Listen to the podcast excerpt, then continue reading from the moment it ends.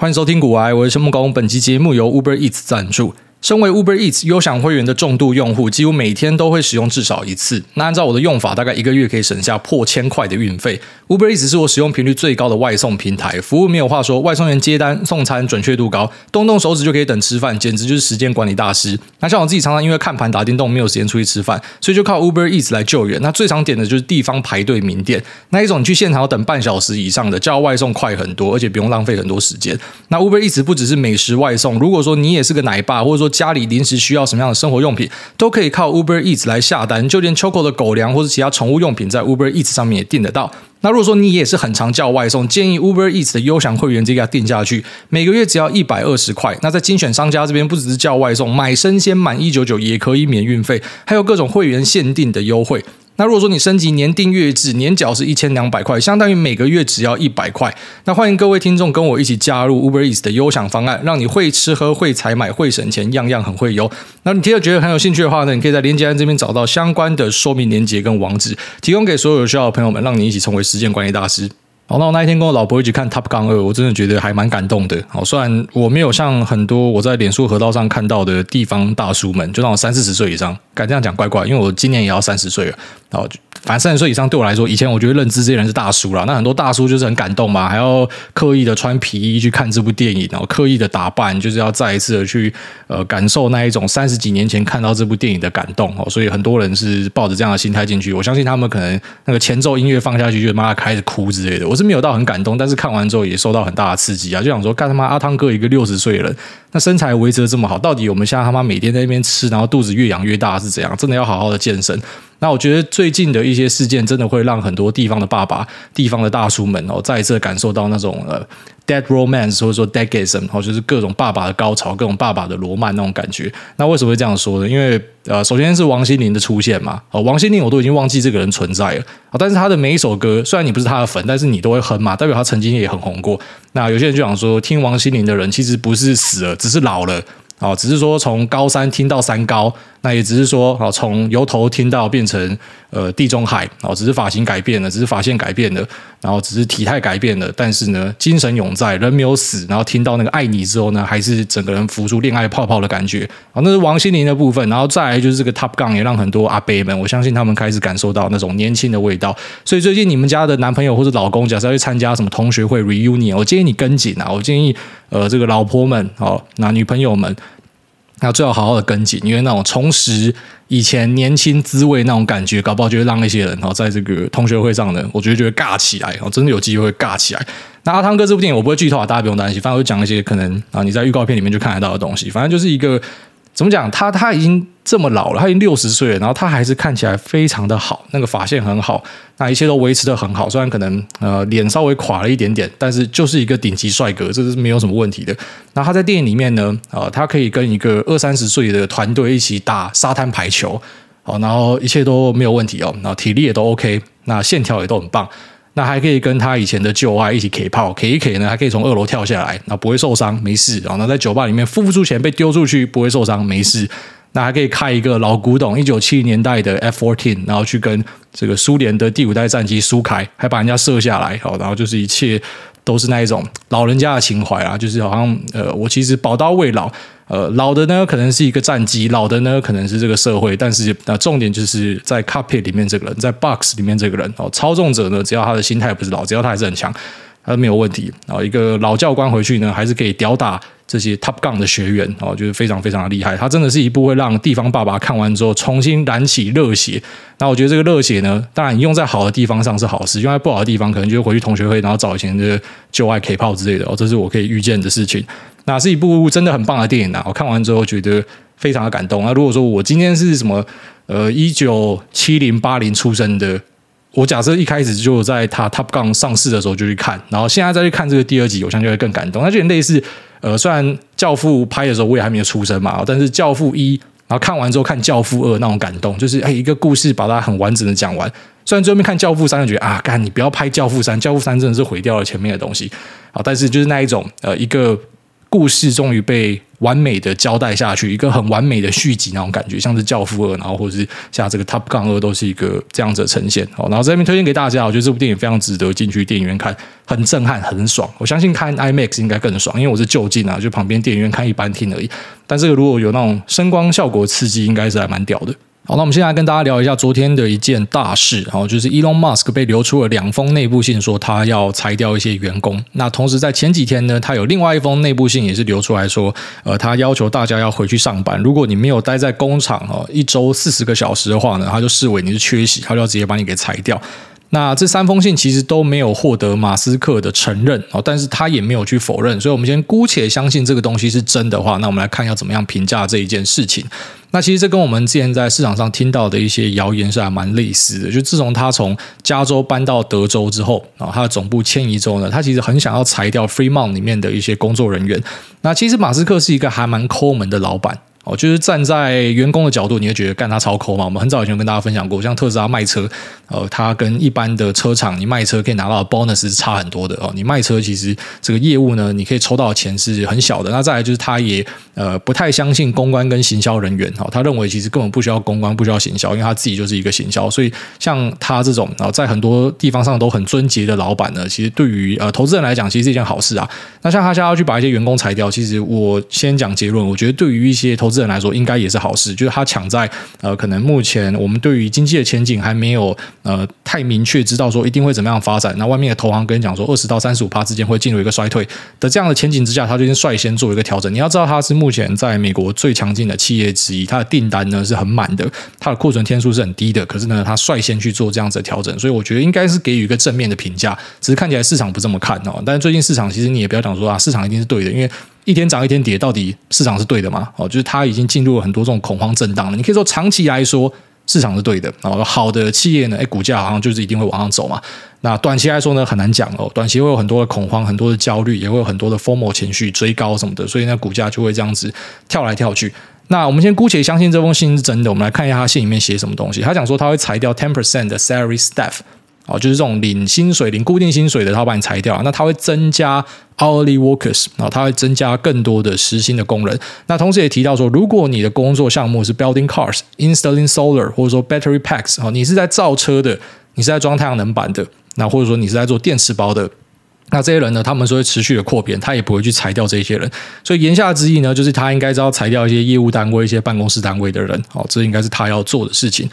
那还是要再强调一次，就是以目前特斯拉的呃 free cash flow，然后还有它的营运状况，它去做这样的事情其实是很好的。它等于率先先去做如此的一个布局，好，所以我不会把它解释成是一个坏的事情。那其实看起来呢，这样子做，呃，是让特斯拉可以更快进入可能马斯克他想要的那个愿景啊。我觉得他要的东西其实就是一个关灯工厂啦，然后他希望可以做到全自动化。那也符合他在很多演讲里面提到的，就是他他认为最后面我们对于人力的需求一定是越来越下降啊，所以他他也是支持这个 UBI 的一个呃信众。他认为说 Universal Basic Income 啊这种呃每个人都会拿到，就是就算你不工作也会拿到一个基本基本薪资呢，那这是会发生的。为什么？因为之后人力一定会过。获胜啊，所以你其实从他一些访问就知道说，他的大目标就是最后面他可能希望的是一个呃完全自动化的一个工厂，就是所谓的关灯工厂。所以他去裁掉一些人，我觉得不会说到很难以想象，诶，这件事情为什么会这样子发生？所以还是回归特斯拉他目前经营的状况，就订单的数量啊、库存的天数，我们还是没有看到太多的隐忧啦。只是可能市场对于这件事情的解读，就是说，诶，是不是特斯拉可能要走下坡了？是不是可能库存天数是一个落后指标？搞不好之后库存天数就会往上堆了。那当然也不要说这是不可能啊，在市场里面，其实我们都是要去为各种意外可能造成的下档破坏去做一个准备哦，就是我们把它俗称为黑天鹅啦。你可以明确看到的风险叫做灰犀牛，直接往你冲过来这么大一只哦。可是很常造成最大破坏的其实是黑天鹅，就是你不会注意到的意外。有点类似说，我今天出门在外面走路，你每次都是遵守交通规则啊，你一定是走斑马线啊，你也会看红绿灯啊，可是你可能就被酒驾撞到，这个就是意外，我觉得你不会想到的事情。那我们还是要去为一些可能比较不好的状况去做准备。那我们去思考一下，诶，如果说今天站在空方的角度去看的话，特斯拉的呃库存天数有没有可能急剧的拉上去？即便它现在供不应求啊，即便它现在订单很多，有没有可能会有一些反转的迹象呢？啊，硬要说的话，我想得到一个啊，就是目前其实你注意到呃这个美国的升息，然后跟世界通膨的状况呢，其实已经对很多消费者的呃消费造成影响。好，虽然我们目前看到一些消费数据还是很强劲，可是你要知道说，呃，房地产跟车子呢，这两个是会使用最大量杠杆的一个商品，好，就是说你会使用大量的融资跟借贷来买这样子的东西。那当你其他的消费都缩手的时候，你可能就不会有这样子比较大笔的消费，好，这是我们有机会看到的。那在美国这边呢，二手车价假设崩下来的话，甚至可能会有一个这个呃二手车的贷款的一个危机产生哦，有点像是你的车子，因为当时二手车都狂涨嘛，所以你在很高的位置，然后你去融资买这台车。那现在这个车价跌下来啦。就有点类似说，你房子花三千万去买，那房价一下跌到两千万，直接瞬间秒崩，你还要缴这个三千万的房贷吗？可能很多人就会两手一摊，那我不要缴了，我直接给你银行收回去。好，所以这个有可能会造成一定程度的冲击。虽然这个剧本我觉得几率是相对小的，啊，但大家可以观察看看。就是假设说美国人两手一摊，哦，不要付车贷了，然后或者说呃接下来因为贷款利息的调整，所以大家开始去减少买车跟买房的话，好，买房我们已经有注意到开始去消火了，那买车。目前在没有看到，但如果开始发生的话，那这可能是一个先期指标啊。我觉得这个会比就是你目前看到 Elon Musk 裁员，然后就说这个东西不行，还来得准确啊。就是我们去判断指标的时候，我们不要做太多的那种呃没有迹可循的预测，那还是要去尽量的，你要有凭有据啊。就你不要靠感觉乱猜，除非你的感觉一向为你带来很不错的报酬。那你才会相信你的感觉，不然其实呃，如果说是有迹可循的一个判断，会是比较好一点的。所以我觉得可以观察一下，就是美国这边的呃信用市场哦，贷款市场是怎么样的发展。那还是如同我之前跟大家建议啊，就是从现在到明后年，其实大家不要去扩张自己的信用哦，你要去注意自己的呃金流是不是可以嘎过去的。你一定要先活过这个升息的循环，还有现在的很严重的通膨的状况。然后要知道说，其实台湾目前的通膨感觉还好，是因为。呃，在油这一块有中油帮你吸收掉，虽然这最后面就是全民买单嘛，哦，反正。一些你日常必须可能没有感受到很大的冲击，是因为政府有去压抑啊，但是这个东西其实是压不住的。就是我是很相信自由市场的，就是什么东西，呃，你现在把它压下去，其他只是换个方式去呈现而已，就大家都要去承担这一件事情哦。所以尽量不要去做太多的消费扩张啊。那我们在 ADP 的数据哦，就是私部门的就业数据有注意到一个现象，在小型企业这边呢，工作数量是往下减，而且减的幅度是蛮大的。中大型呢还是有在扩编，那小的这边减的蛮大，其实。其实也是符合呃。今天跟大家警示到的一个状况，就是如果你下企业是比较小型的，然后那你没有强劲的现金流，一般只有大的企业它可能有强劲的现金流，它有一些王牌产品嘛，好像是微软它的现金流就很强嘛，特斯拉它的现金流就很强嘛。可是中小型企业啊，特别是小型企业，可能现金流没有到很强的，你可能是要做一顿，然后可以吃一段时间，然后你的下一顿在哪，你不一定找得到的。像这种，如果你现在手上是有大量的杠杆，真的要很小心哦，因为在美国这边已经注意到，呃，小型企业有开始受到影响跟冲击他们会是对于经济相对敏感的一群呐，好，所以当我们看到这 ADP 数据的时候，我们就会知道说，其实这种小型企业真的要非常小心哦，因为美国这边已经开始在反应了。那接下来可能就到台湾这一边。那大环境上呢，虽然我们刚刚前面提到说，目前美国投行里面的什么首席经济学家或他们的分析师是看大概二十到三十五趴的机会会衰退嘛，但其实他言下之意就是说，哎，其实有六十五趴到八十趴的机会是不会衰退的。好，那要怎么样去解读这件事情呢？就当然有机会进入衰退，所以我们假设就是单纯的用资本市场的角度来看，那现在的指数是跌掉多少？好，如果说指数都没有跌的话，那可能你就要很担心。好，但指数其实是有跌的。那像纳斯达克，甚至这个最大的跌幅是已经破三成，然后这个应该已经是一个股灾等级了。所以呃，其实是有跌的，有在反映这一件事情的。那甚至有可能是 overshoot，但当然你也可能觉得是 undershoot，就是还没有完全反应完哦，它还在继续跌，它会跌到肺炎那时候。哦，所以这时候就是去考验大家判断力的时候了。哦，那其实每个人你只能够去照你想要的方向去做。哦，你觉得这个东西还没有反应完，你就是往空方去压就对了。那如果说你觉得东西已经反应完，你可以往多方去压。那那目前可能我们已经注意到。呃，美国的对冲基金呢，虽然他们嘴巴上很多是喊空哦，但是从他们的呃这一期的股东信来看呢，我觉得其实应该已经蛮多是在做多了哦。当然，他们也可能会落赛了。像在上一期的呃股东信跟他们三报告，你有注意到说他们开始去往一些所谓的防守性资产跑嘛？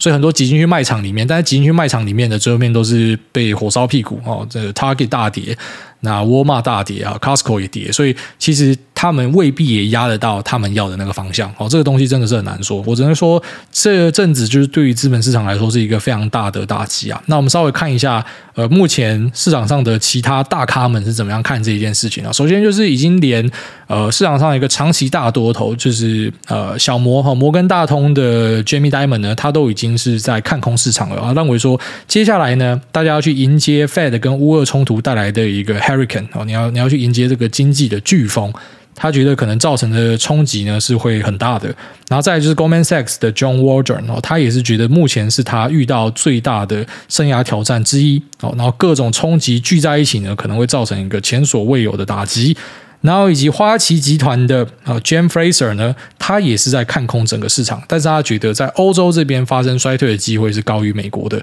好，所以其实，在市场上，目前你真的是只看得到坏消息。好，就是现在是很符合呃，之前跟大家提到说 Har Marx 的那一个好掌握市场周期里面，现在就是在一个 downtrend 哦，一个往下的周期。因为你只看得到坏消息，其实各项指标都是显示说，我们目前是在一个很不好的状况。那 Howard Marks 跟你讲说，这个状况是你要开始去买股票的时候，只是你就会开始去哦，跟着我们节目一起听，然后跟着去体验到那种市场的氛围，就真的在这种呃很很不明确、很坏的时候。大家都会觉得买股票是笨蛋，哦，就是每次的市场低点，大家都会觉得买股票是笨蛋，很合理，都是这样子哦。可能在二零二零年三月，大家都会说我 OK，你先买，因为大家觉得这地方绝对不能买。那时候买股票会被笑，那时候开户的会被笑。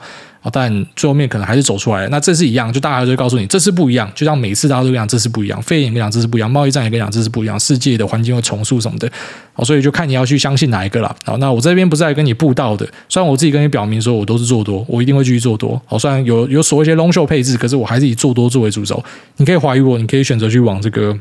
啊，空方去做。反正我们节目的目的从来都不知道教育你一定要怎么样做，我们是希望说在那边分享一些东西，然后给大家一个那思考机会，大家可以去想看看说，哎，接下来我们到底该怎么样布局？那即便我们现在在呃市场上看到都是坏消息，可是有一件事情我至今还是没有办法明白。好，那请朋友用那个彭博终端机稍微查了一下，还是觉得怪怪的，就是说目前市场上的空单真的很少。少到吓人哦，在 SPY 上面的空单，目前 show interest 大概只有一点五趴，特斯拉的空单大概只有两趴到三趴，其实跟它过往哦，就是很多人在空的状况是不一样的。市场上的一些热门股的空单的余额也都是在一个相对的低档哦，这个是一个比较奇怪的事情，就是说，诶，大家都看空哦，那市场上你只看到坏消息，可是空单却没有上来，那避险的需求还是维持在一个低档哦，因为我们注意到 VIX 指数就是弹不上去。那这个波动率指数它的变化是以选择权的价格作为一个呃依归，好，所以把它称为波动率指数，就是说如果今天大家觉得未来的行情是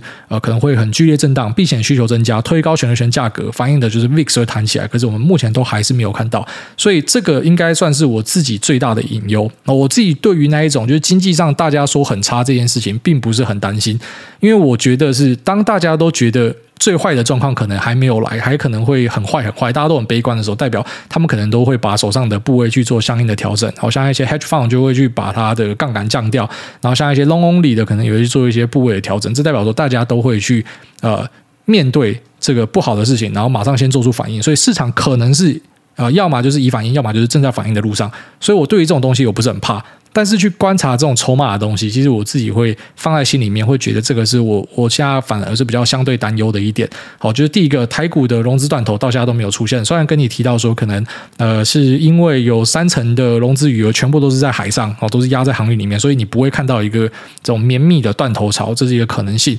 那再来呢，也有可能是因为呃可能前面电子股还跌的时候是呈现一个轮跌，并不是一个。通杀的状况，所以你也没有看到呃这种呃断头潮的一个扣讯产生哈，因为我都会去问呃营业员的朋友，那其实他们都跟我讲说，目前都还没有看到断头潮，台股没有看到断头潮，其实怪怪的。那过往每次的低点呢，我们都一定会看到断头潮，几乎啦，然后几乎都一定看到断头潮。那再来就是在美国这边，就是说。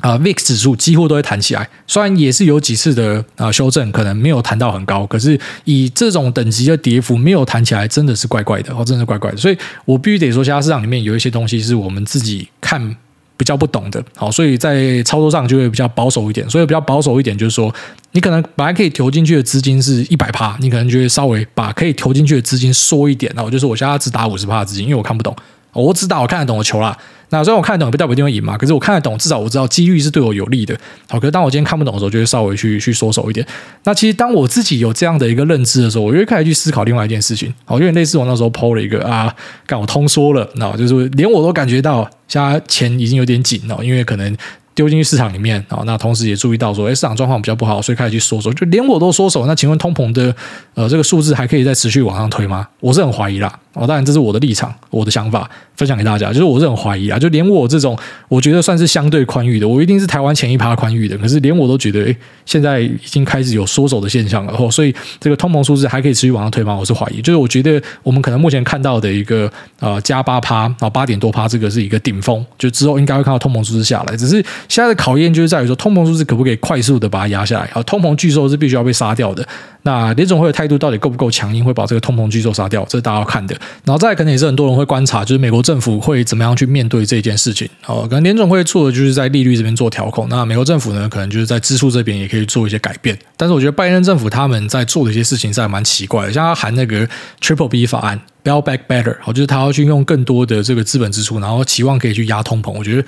干这其实蛮奇怪，就有点类似那种土耳其政府，然后他们搞了一个呃借由。宽松的政策，然后希望可以去压通膨一样，就最后面就证明说这个金融实验是失败的。这土耳其的通膨是他妈直接冲到天上去的。然后这些呃怎么讲反正规的做法，其实最后面好像发现是不可行的。哦，就是你你去带大家做实验，然后最后面就是带大家一起下水饺。所以拜登政府的一些做法真的是怪。然后他在昨天的演说，我不知道大家有没有看。看了头真的会很痛，就是他根本就没有针对问题去做解释，他只是一直在洗脑大家说：“哎，我们的就业很强劲，我们一切没有问题。”可是这个东西，我找一个读稿机来，他也可以做到一样的事情啊。所以我觉得这种左派政府他们在做经济相关议题的时候，很多时候会很鬼打墙，就是因为他们喜欢把东西讲得太美好、太漂亮哦，就是啊，我们要环保，可是我们同时要生产石油，就是干白痴嘛。如果可以两全其美，谁不要？它就是没办法，你在生产过程中，你就一定会造成一定程度的污染嘛。所以某种程度来讲，现在美国油商不听他的话，然后不愿意去扩产，其实他也是自业自得啊。因为你前面在打击 fracking 嘛，在打击液压油嘛。那现在实际上，你真的要大家扩产的时候，你发现说，诶，乌俄战争这虽然是一个意外，没错，可是你并没有太多的空间可以去去斡旋，可以去把这件事情做好，因为你跟油商的关系不好，因为你前面一直在讲环保、环保、环保，就像你反而是把美国的体制弄差了，哦，因为。你要油商去扩产，他们也不要配合你嘛。那你现在可能要跑去阿拉伯求人家哦，你甚至要去跟一些集权国家谈判，因为你希望可以去解决这个问题。就最后面你还是回归民生问题嘛。你只有在大家都很有钱的时候，你才可以去谈环保这样的东西。所以像之前普京去吐那个 Greta Thunberg，我觉得。讲的很有道理啊，就是穷国怎么可能跟你搞环保？我们连下一餐在哪都不知道啊！你有钱之后，你就会开始出现一堆那种没有社会经验的人，大学毕业那种 fucking hippies，他就会出来开始跟你讲说什么啊，我们应该要反战，要要要这个啊环保，要爱地球，什么 global warming，要救救北极熊。当然这些观念，我觉得本身都是没有问题的，只是他们的最大的那个症结在哪？就是说。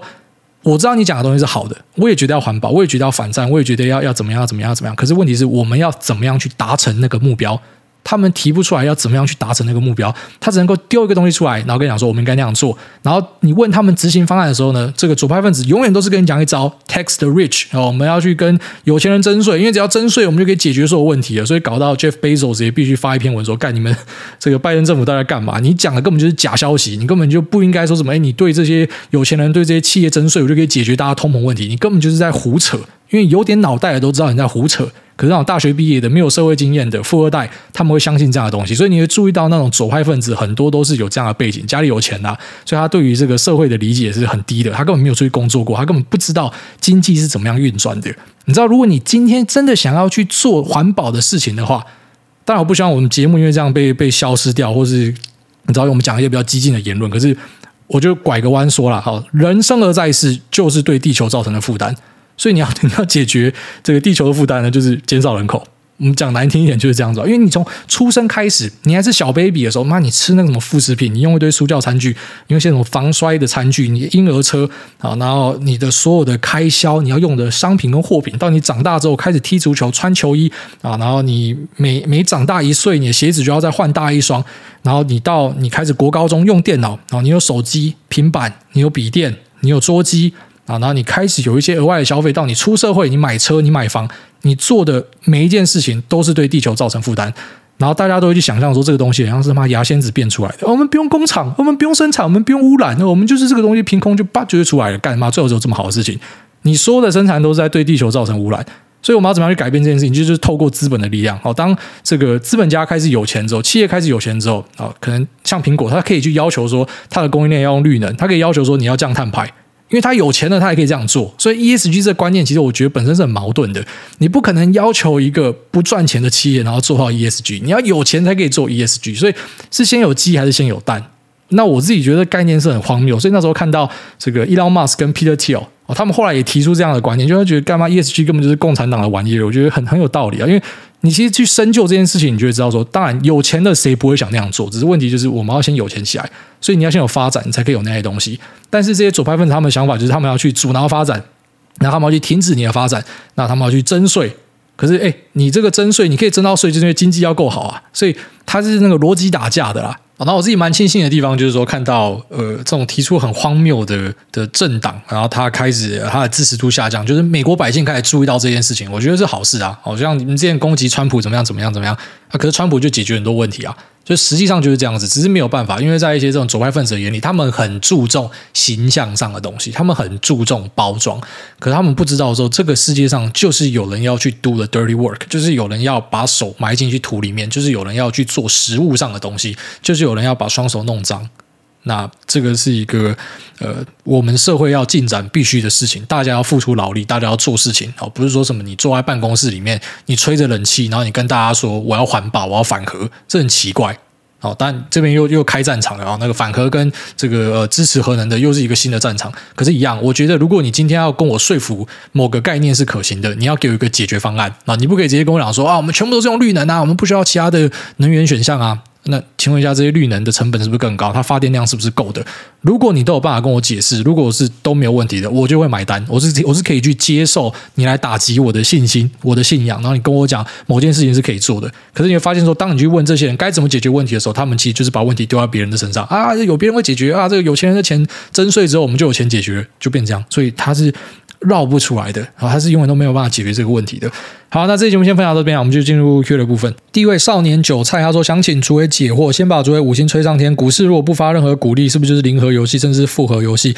但如果公司有进行现金减资或是拆股，是不是就变成正和游戏？想请台大解惑。还有就是减资跟拆股的差别，感谢主委。好，那减资呢，就是说我们去把股本减少，所以你的总股数会变少。那但是呢，你的单位价值是上升的，因为这个股价是上升的，所以前后这个总市值呢是没有改变的。那拆股的话呢，就是说你本来有一股变成两股，但是它的股价呢也会因为这样子打一半，所以前后呢还是没有差别，就市值都是一样。这两件事情做下去之后呢，前后的市值都是一样的，但是两件事情执行的目的是不一样的。所以你还是不可以说他们是差不多的事情。然后就我今天减资，可能是为了要打消亏损，要引入新的投资人。哦，因为他看到这亏损这么多，他比较想要进来投嘛。所以减资蛮多时候是这个公司要开始去做一些变革的时候，然后他要去引入新的资金，他会这样子搞。那拆股呢，很多时候就是可能他希望更多散户可以加入，因为他的股价可能是偏高，所以散户看到心理上就会受到影响。哦，我本来买一个亚马逊要两千块，现在只要一百块，搞不好就越来越多人愿意来加入啊，投资亚马逊的行列。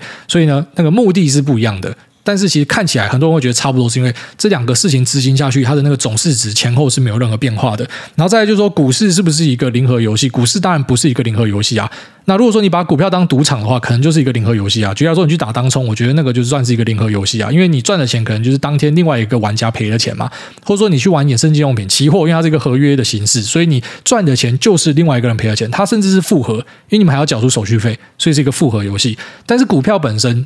很多人都忘记一件事情哦，当你今天炒股炒过头之后，很多人都忘记这件事情，就是你买进的股票就等于你拥有这一家公司的股份。好，你一般人假设你今天想要去投资一家，好像那个苗栗的长春，你根本没有机会可以去参与这一家企业成长，因为它就是一个没有上市的公司，它的获利也不会分给你，它就是一个私人公司。可是台积电啊，这个这这家公司，假设你今天想让它一样跟长春一样没有办法上市的话，其实没有人可以参与它的成长。但如果它有上市，你可以买它股票，你可以获得它的分红。就算它都没有分红给你的话，可是它公司的价值，因为它一直在赚钱嘛，价值越跌越高，所以你还是可以获得一个资本的利得。虽然这个股价短期可能是弹来弹去的，那你会讲说，哎，我买一个很好的公司，可是我实际上是赔钱，那是可能因为你你在短线上你去做这样的买卖，所以你就赔钱的。然后在长线上，如果你是押对东西的话，你是可以跟着它一起成长的。所以股票市场绝对是一个正和的地方。哦，就是到最后面呢，是可以大家一起赚钱的，因为你本身买进的股票代表的是某种程度的生产力啊，因为这个公司的生产力呢，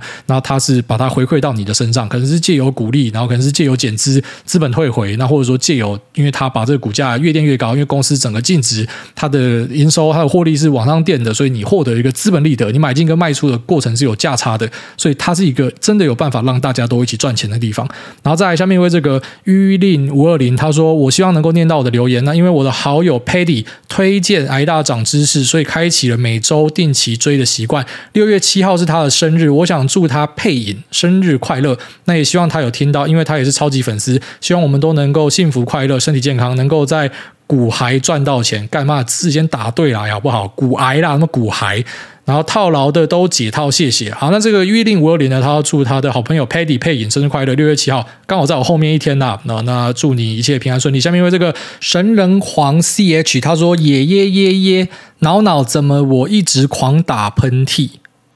哦，如果你突然开始打喷嚏，那一定就是腰部包正经。好像因为这个干你老母好吗？他说五星吹翻天。前几集听到主委说做最成功的两件决定，一个是雷射近视，另外一个是戒烟。那两个刚好也是近期很想做的决定。但戒烟真的好痛苦，也不是真的想抽，有时候就是真的很烦恼的时候想要放松一下。想请问主委，真的有压力的时候如何快速排放的啊？挂号除了运动之外，因为有时是上班压力很大。感谢，祝诸位阖家平安顺心啊！那个戒烟真的是很困难的事情啊！就如果你说戒烟满一个月就是一次戒烟的话，我大概戒了他妈二三十次吧。那我觉得真的要戒烟是你要跳脱那个环境，就是你可能不能去吃热炒，然后不能去唱 KTV 一段时间啊，因为你到那边你可能就想要抽烟，所以你要先跳脱那个环境。那如果说你是因为压力，你觉得这东西是舒压的话，那当然我可以给你一些建议啊，像喝肥宅快乐的水，我觉得还蛮有效的。虽然它是换某种程度去残害你的身体，但它拿来戒烟，我觉得是 OK 的，因为它的口感上的刺激，它是呃可以让你可能暂时的不会想要抽烟，我这样觉得。然后再来就是有一些舒压的方法，像那什么舒压球啊，那拿在手上一直捏的，反正你要找某个习惯去取代另外一个习惯。类似那种分手之后你会觉得很难过，是因为你习惯了。但如果你有个新女友，新的习惯会把旧的习惯给洗掉。因为类似你要那个 override 啊，你要把那个旧的东西给洗掉。所以你想要戒烟，你需要去分散你的注意力，我觉得是非常重要的。那可以先试看喝肥宅快乐水啊，因为我自己那时候就是靠蛮多肥宅快乐水解脱的。好，下面 Beckett FB 他说：“股海小菜鸡，五星吹上天，第一次尝试留言密码。疫情开始后才进入股市，经历了大报社，也经历了从去年底到三月被干到出资挂号，从正六十趴到四十趴，还有本身金流不错，挂号月薪四百 K 到五百 K，扣掉房贷、车贷、小孩教育费、哩哩扣扣生活费，还有蛮充裕的金流可以每月入金。那目前虽然是很痛苦，就当做没看到，每个月硬着头皮买下去。目前看上再生能源，近期有银行有在推。”自失信贷利率是一点六八，可以贷出五百万。那若是癌大会贷出来投资吗？有算过每月还款约六万八，也还是可以负担得起。那感谢癌大建议啊，因为你的月薪有四五十万，所以你要贷款，我个人都不会给你太多的指导期。我当然觉得你要贷其实没有什么问题，因为你的这个偿债能力是很强的。但还是呼应到我们节目今天前面讲到的，然后就说我建议从现在到二零二三年，应该是要一个在信用上稍微压缩一点的年代会比较好。然后，因为你不知道最后面会不会有很爆裂的升息，那可能会对你的金流造成很大的影响。因为这个东西现在都还是未知数啊。从去年的年底，那市场共识大概三到五码，今年哦，就今年呢直接变成八到九码，现在甚至可能有些人喊到更高。所以呃，如果说突然升上去，你不会有压力的话，那或许。但是我觉得大家都要为最坏做准备，所以我会建议在这两年大概先尽量不要有太多的信用扩张哦。但如果你对自己很有自信，你要做，我也没有挡你的理由。好像因为这个。我比刘以豪还帅。他说：“死多君终于不用汪汪叫了。”嗨，大你好，我跟你一样是死多君。那一个月前我每讲一句话，结尾都会自动汪汪叫。最近终于可以正常讲话，不会再自动汪汪叫了。那我有一位亲戚最近迷上一位不知道哪里来的理财老师。他说这个老师给了他很多理财观念，并且要推荐我一起加入老师。结果最后得知他把一笔钱给那位老师去买加密货币，那而且还说要等到第三季这个加密货币才会发行。现在是让他们便宜买入，到那时候发行就会翻倍赚。虽然说挡人财路像是杀人父母，但这个老师如果这么厉害，自己 all in 赚就好，干嘛分享给不认识的赚？那所以认定这个就是诈骗无误。由于我不懂加密货币的机制，我那位亲戚现在又正好一头热的相信老师，不希望亲戚被这种烂到不行的诈骗给骗的。那请问挨大会如何分析？啊、这个大家一看就觉得是有问题啊，非常有问题啊。应该说，呃，就连一般公司那种未上市的找你投资，我觉得都要非常小心的。何况是加密货币这种，基本上目前我们还看不到它有任何的生产力，所以它不会有任何的东西可以去背书，它一定会有一定的价值。也就是说，这个东东西要归零的机会非常高。那甚至根本就没有这个东西，他完全是在骗你的钱。但呃，就如同对你，你讲到我很常讲一个的观念，就是说挡人财路像是杀人父母。那如果说这个东西真的就是啊，可能一万个加密货币的发行里面唯一啊十个会赚钱的，刚好就被他是压到的，然后最后面他没有压到，就是搞不好是下一个比特币之类，他一定会恨你一辈子啊，他一定会恨你说你那时候挡我财路，所以你去挡人家做这样的事情，根本就不会有太多的好处。那我觉得，身为一个朋友或是亲人，呃，能够做的就只是你跟他分析利弊。那他真的做了，他受伤了，你就提供你的肩膀给他靠哦，你也不要去笑他说 “I told you”，我早就跟你讲了，那个是没有必要的啦哦。你知道人就是在一生之中会有很多次这样的晕船，我觉得只有在真的被打击到之后才会学到。但如果你有掌握到他真的是被骗的，你就要像一些啊那些什么亲戚或是家人朋友，他们不是有时候发现说自己的家人什么被像之前比较蠢的什么马斯克要要约他，干这样也可以被骗呢？他真的相信马斯克要约他一个地方阿姨，然后就要去汇款呢？像这种你直接报警哦，你只要有有抓到他是有真的是有很高风险的，你就直接报警，让警察去处理，让警察去说服他。有时候你叫警察或是行员要挡都挡不住，你知道吗？因为当人有执念的都是非常可怕的。所以我觉得，除非是你的至亲，你才真的要强势的介入。如果不是的话呢，你就跟他分析完利弊之后，那我觉得、呃，真的是生死有命，富贵在天呐，你没有办法去决定他的命运。他今天会被骗，你救他一次，他下次还是会被骗。好，下面有阴道流血，他说五星吹爆，朱瑞安安始终不太懂 ETF 的涨跌运作逻辑，想请诸位帮忙解惑。以台湾五十来说，如果某天五十大企业都涨了，但这个 ETF 却没有人做买卖，这样价格还有变化吗？如果会是什么因素？又或者是台湾五十大企业都有涨，但是零零五零被疯狂出货，这样零零五零会下跌吗？先感谢诸位解答了。好，那首先你要先明白说，ETF 有一个蓄洪池的机制啊，它是可以提供给专业交易人、法人来做申购套利。那赎回套利哦，这个是它的蓄洪池的机制。在台湾呢，你有一定程度的本金，你就可以参与这样的一个交易。在美国呢，你要是 AP Authorized Participant 才可以做这样的交易。当然，在市场上还是有很多的机会是可以给你有这样的价差去做套利收敛的。只要你找得到，你就准备发财；只要你找到可以搬砖的哦，你就稳定的去执行，你一定会发财。这个是一个很好的交易机会。那我们就可以讲实物上是怎么样运作啊？举例来说，今天一堆人突然。好，假设我在那边喊盘好了，哎，大家明天一起买零零五零啊，然后大家真的有听话，然后明天狂买零零五零，然后把零零五零买到溢价的话，哦，这时候这些这个套利者就会出来工作，他就会先把这个呃涨过头的零零五零卖掉，那同时呢，他会去买进零零五零的一篮子成分股，那他之后呢，会把这一篮子成分股呢去申购，把它变成是一个 ETF。那去还掉他一开始先卖掉的那一张 ETF，等于是呃有点像是卖空回补的感觉。那反之，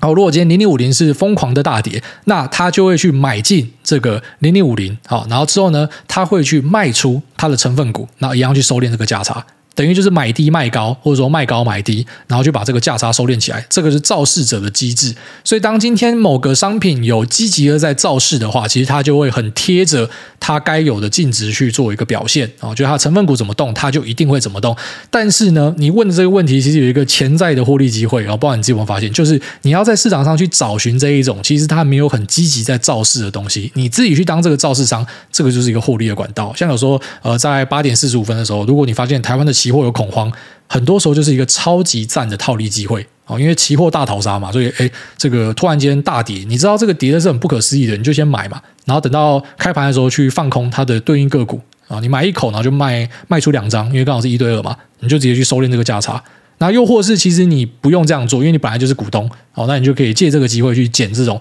你知道很明显，现在是因为恐慌所造成的一个价差。所以当每次市场有这种错误定价的时候，其实就是一个很好的机会。那像这种 ETF，它都是有造市商会去呃把这个错误定价的东西给收敛起来，所以基本上都还蛮贴它该有的表现。好，大概这样子啊。下面这个爆肝软体工程师叫做五星推报，那大您好，每周听你对各种事件、金融产品的分析，也在逐渐的调整自己对整个金融市场的想法，觉得真的很充实。那另外想特别询问模拟仓这个议题。之前在节目中有听到，挨大都是真枪实弹去练习各样的金融产品，那也在过程中缴了学费，但也真实的体悟到了属于自己的交易系统。那如果今天重新来过，挨大会想要去使用模拟仓来训练自己，熟悉整个金融产品的交易盘感，等熟悉一定程度之后再下去玩吗？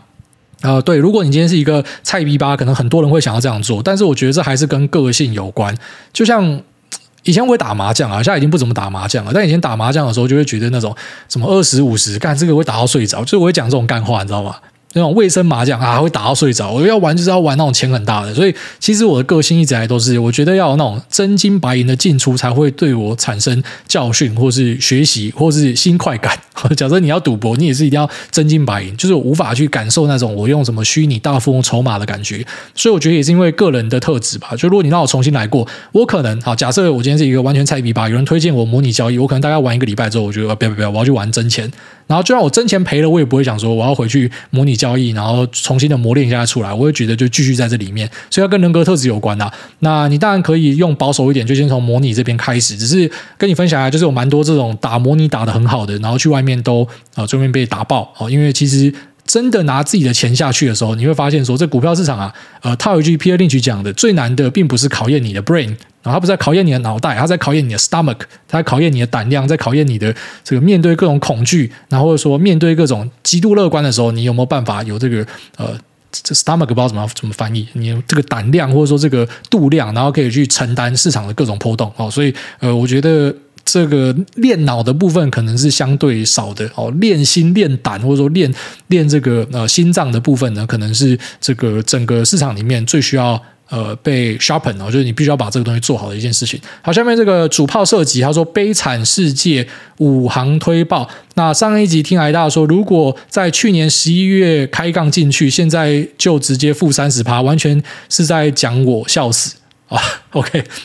那还是希望你可以这个完美的度过啊！你讲的这个开杠直接负三十趴，应该说你在外面哦用自己制造的杠杆，像是啊房贷、信贷的钱进去是负三十趴。可是还有一群人是更可怕的哦，他可能在外面贷款，然后再进去又再开一个融资，他现在可能就是负七十趴哦。这个真的是准备进棺材了，所以呃。量力而为啦，哦，在之前大多头的时候，我常讲说，就是尽量大家不要杠杆。我一直耳提面命这一件事情，是因为就是每次看完乐观的时候，我都会呃知道说之后面一定会有人有悲剧，因为我们已经看过好几次这样的循环了。那只是当时我在讲这个时候，我就记得有些论坛那分享出去讲说啊，股海只会叫大家去杠杆啊，大家太保守了。你你现在就知道说谁还是对的啊。下面这个 Amy 眼睛好可爱，他说。花豆角日王，那人生第七次留言给癌大大朋友，这两年进入股市赚到钱，那也有跟着航运赚到一点，但这阵子开始接触当冲，赚的都赔回去了。那而且还开始贷款玩，已经输了快一台特斯拉，请癌大大帮忙劝阻朋友，让他回头是岸，祝癌大红棒棒吃满满，子孙满堂。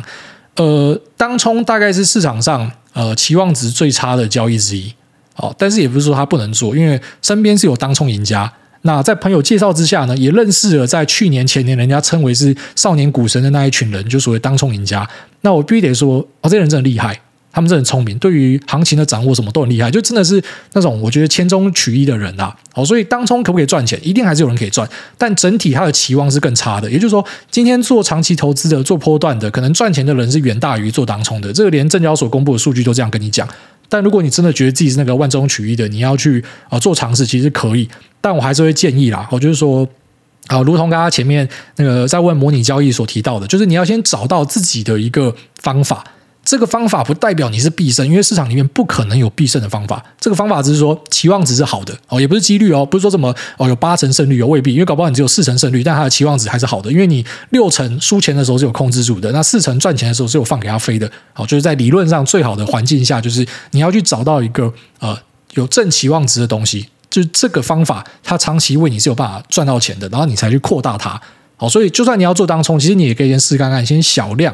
然后小量之后呢，哎，真的有赚到钱之后，你再开始去扩大。可是其实就我所知啊，哦，因为当冲朋友也会分享嘛，很多人都会卡门槛，哦，就是你每次都会有一个坎。举例来说，你在十万块本金，然后到一百万的时候，你会发现有新的挑战产生。哦，可能有些股票你没有办法这样玩的。然后等你到千万到亿的时候，然后或者说你的成交量是直接刷到，有些人是 干超夸张的，他可能一个月就直接刷了五六十亿的成交量。那他可能也没有办法再用他当时只有百万的时候，然后百万成交量所做的那个方法，就他一定都会有新的门槛跟新的挑战。但我还是建议大家先站稳，好，真的是先求有，然后再求好，再求怎么样可以去呃把这个东西放大，然后赚更多。就是你不要搞到说什么，你明明本金没有很大，然后还赔掉一台特斯拉，这个不好看啊。下面这个台湾 Number One 他说哇哈哈，然后这个留言有够长的，以后大家稍微言简意赅一下，不然这个念到他妈的会会口渴啊。他说小弟二九快三十，在外商当技术小主管，年薪破百，不常加班，同事好相处，但是专案压力责任很大，自己对技术没有什么热忱，只是当成赚钱的工具，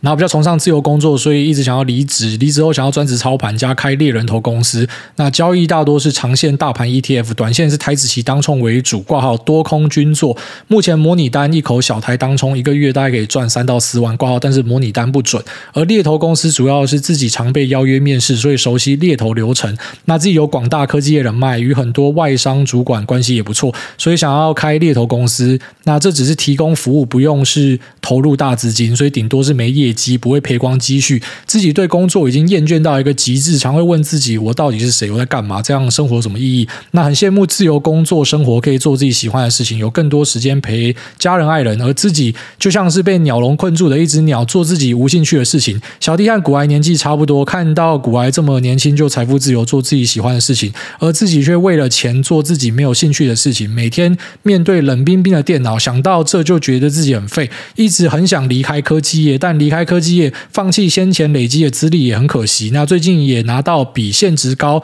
二十趴年薪的 offer。很想果断放弃，然后就离职做自己想做的事情，挂操盘家开猎头公司或饮料店打工体验人生，但也会焦虑离职后操盘不顺，自己的物质欲望不高，觉得钱够用就好。那能否快乐才最重要？毕竟老了，陪伴身旁的人是自己的爱人，而不是老板。那想请问癌大可不可以给些意见？最后谢谢癌大，祝癌大全家平安赚大钱。妈，念完我刚好先喝水。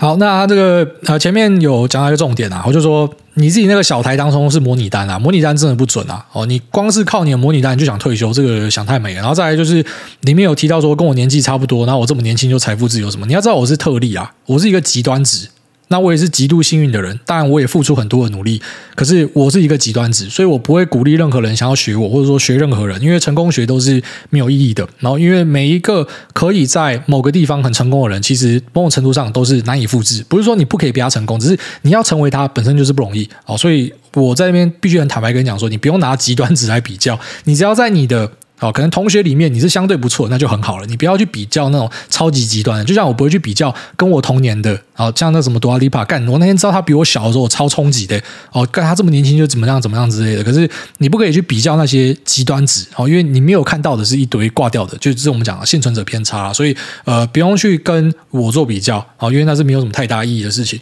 然后再就是这个想要离职，我觉得当你有想要离职的时候，一定就是直接离职。啊，因为你不离职一定会后悔了。其实我刚才前面不是有聊到那阿汤哥吗？我觉得那部电影对我造成一个很大的冲击，就是说，我不知道怎么看完那部电影之后，我心里面想的是，呃，其实干我真的老了，我已经三十岁了。那不是说三十岁就人生不行的，可是你会知道，其实有很多呃潜在的发展可能性。其实，在你十几岁、二十岁的时候。啊，当然，我现在讲这个，你可能会想笑啦。可是，呃，可能我在十几岁的时候，那在夜店放歌，虽然我并不是一个什么厉害 DJ，我根本就是赶鸭子上架，然后随便学一学就上去放了。就只是因为我对于音乐可能还蛮 蛮有认知的，所以老板给我这样的一个机会。那我就找一个老 DJ，然后学怎么样放歌什么的。但其实那时候就会想啊，哎，如果我真的放的很好的话，搞不好可以当这个 RBC 二点零啊之类的。就你会你会觉得说，哎，自己是有可能，自己是有无限潜能的。那我今天假设哦，虽然长得不是特别帅，可是你知道，其实演员也未必要很帅嘛。然后有些演员不帅，可是因为他真的演技很好，什么他可以当演员。然后他可能就是呃投入了这个影剧事业。然后在他三十岁的时候，哈，因为他已经投入十年，他终于发迹了。你就会发现说，其实当你在十二十岁的时候，你是有这个本钱可以去梦的，你是可以去梦说你有各种可能性的。那可是等到你已经三十岁之后，你再去梦，那个代价是非常庞大的。